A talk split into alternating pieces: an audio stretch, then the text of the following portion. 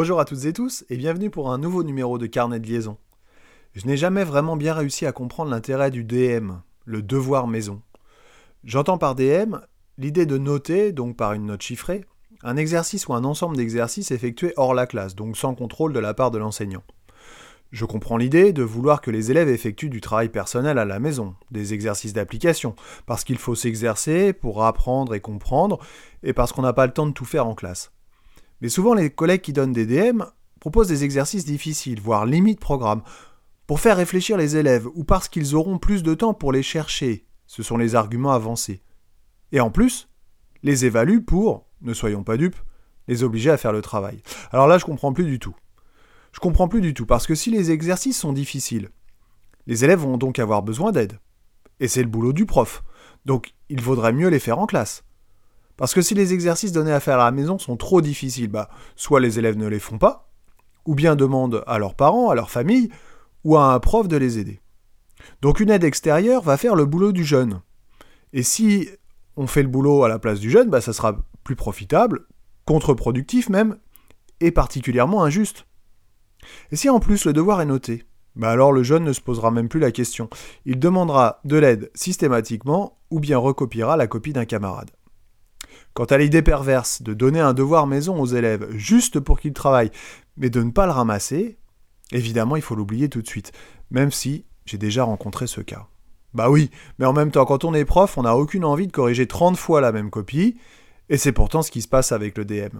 Pourtant, j'ai rencontré des collègues s'étonner et même être horrifiés par le fait que les élèves puissent céder ou même copier les uns sur les autres avant de rendre leur DM. Mais dans quel monde vivez-vous?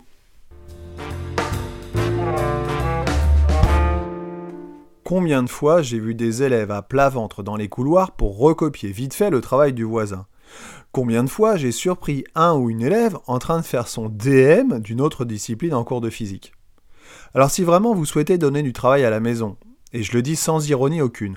Plusieurs pistes sont possibles. Privilégier les exercices difficiles en classe et donner à faire à la maison les tâches de bas niveau cognitif. C'est d'ailleurs le principe de la classe inversée. On peut aussi modifier les modalités du DM en proposant aux élèves des travaux différents nécessitant des recherches, un travail de groupe ou bien un temps de préparation sur plusieurs jours ou plusieurs semaines, une démarche de projet par exemple.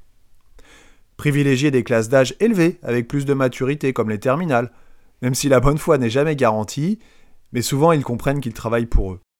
Évaluez vos DM par compétences, ou bien avec une correction détaillée et une annotation générale, mais pas de notes, pour bien faire comprendre aux élèves que ce travail est essentiellement formateur.